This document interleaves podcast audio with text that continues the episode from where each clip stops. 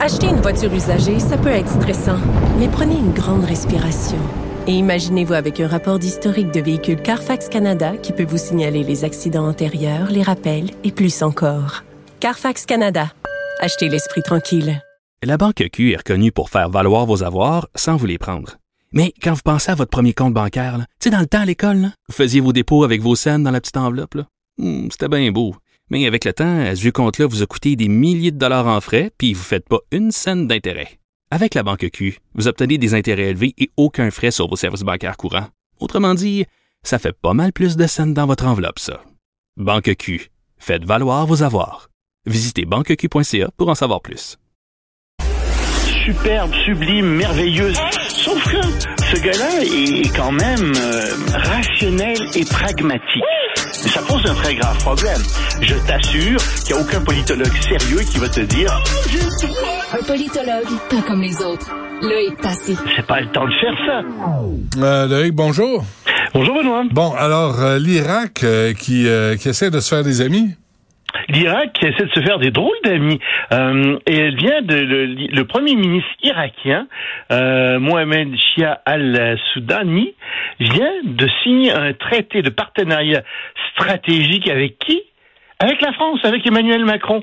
Et, et ça, c'est un peu une surprise parce que la France n'était pas un si gros joueur en Irak.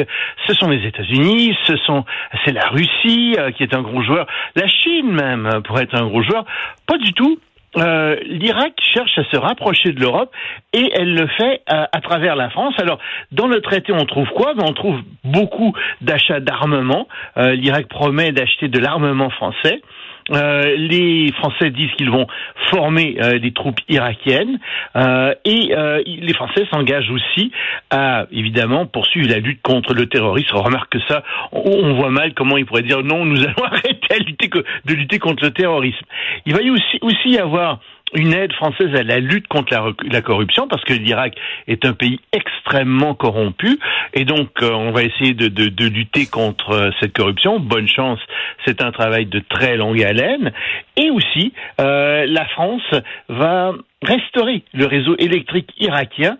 Il y a euh, 10 milliards de dollars qui sont prévus pour la construction d'une centrale photovoltaïque en Irak. Donc, un rapprochement vraiment très très intéressant, un rapprochement qui permet à l'Irak euh, d'avoir une influence sur Emmanuel Macron, mais Emmanuel Macron qui est avec l'Allemagne un des deux piliers, n'est-ce pas, de euh, l'Union européenne. Donc, pour l'Irak, c'est très intéressant. Et pour Macron, ben, il y a quand même un accès à des ressources stratégiques en gaz et en pétrole.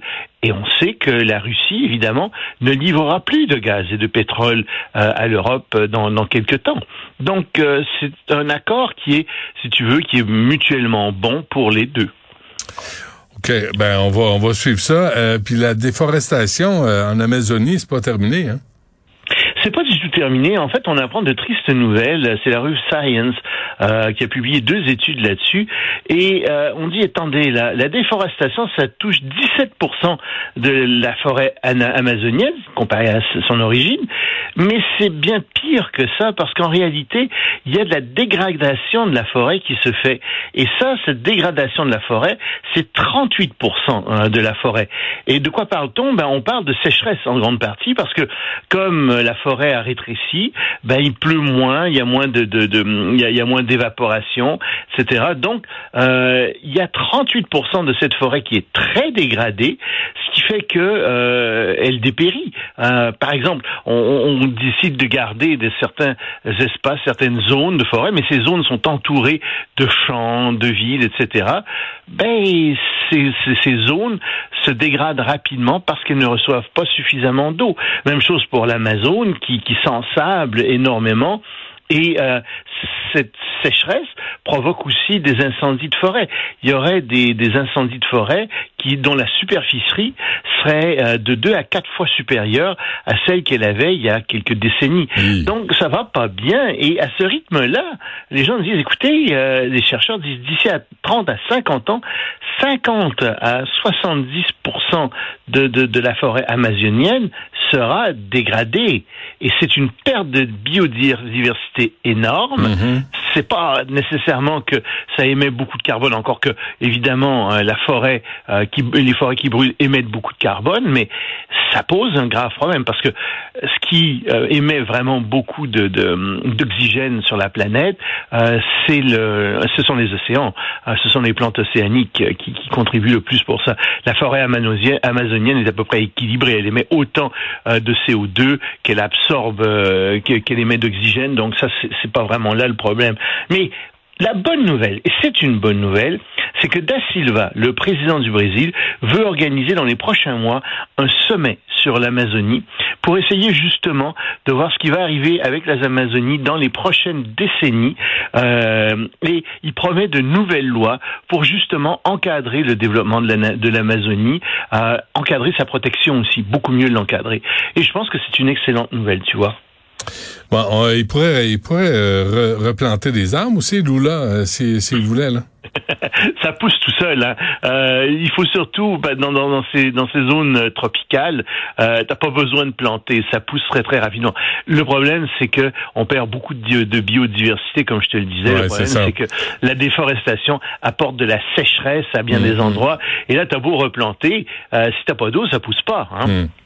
Bon, euh, selon Ruther, euh, une bonne partie des organisateurs républicains sont fatigués de Donald Trump. Oui, ça m'attriste. Ben oui. Parce que Donald Trump, c'est quand même euh, quasiment, ça a été pendant des années le pain et le beurre de tous les chroniqueurs et de tous les journalistes. puis on s'est bien, on s'est bien amusé avec lui, même si c'était assez tragique à certains égards. Mais euh, Reuters a été euh, interviewé des gens au New Hampshire, dix organisateurs, des grands organisateurs du Parti républicain là-bas, et surprise, trois sur dix disent que euh, oui, ils vont aider Trump dans sa campagne, ils sont Trumpistes toujours, etc. Mais il y en a 7 sur 10 qui disent non, ça suffit. On en a assez de Donald Trump, on en a assez de ses controverses, on en a assez de, de ces drames constants, on en a assez, on veut passer à autre chose.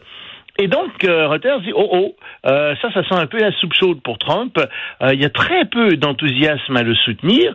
En mais en réalité, il y a quelqu'un d'autre qui soutienne. Et tu le connais, c'est DeSantis. Ah oui. Floride. Et c'est lui qui monte.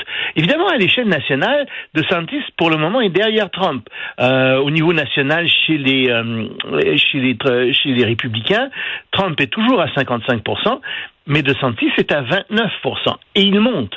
Et DeSantis est beaucoup plus jeune, beaucoup plus en forme je dirais plus intelligent et plus habile que Donald Trump et plus dangereux aussi. Parce qu'il n'a pas hésité à faire passer des annonces en Floride où il se faisait passer pour le Messie.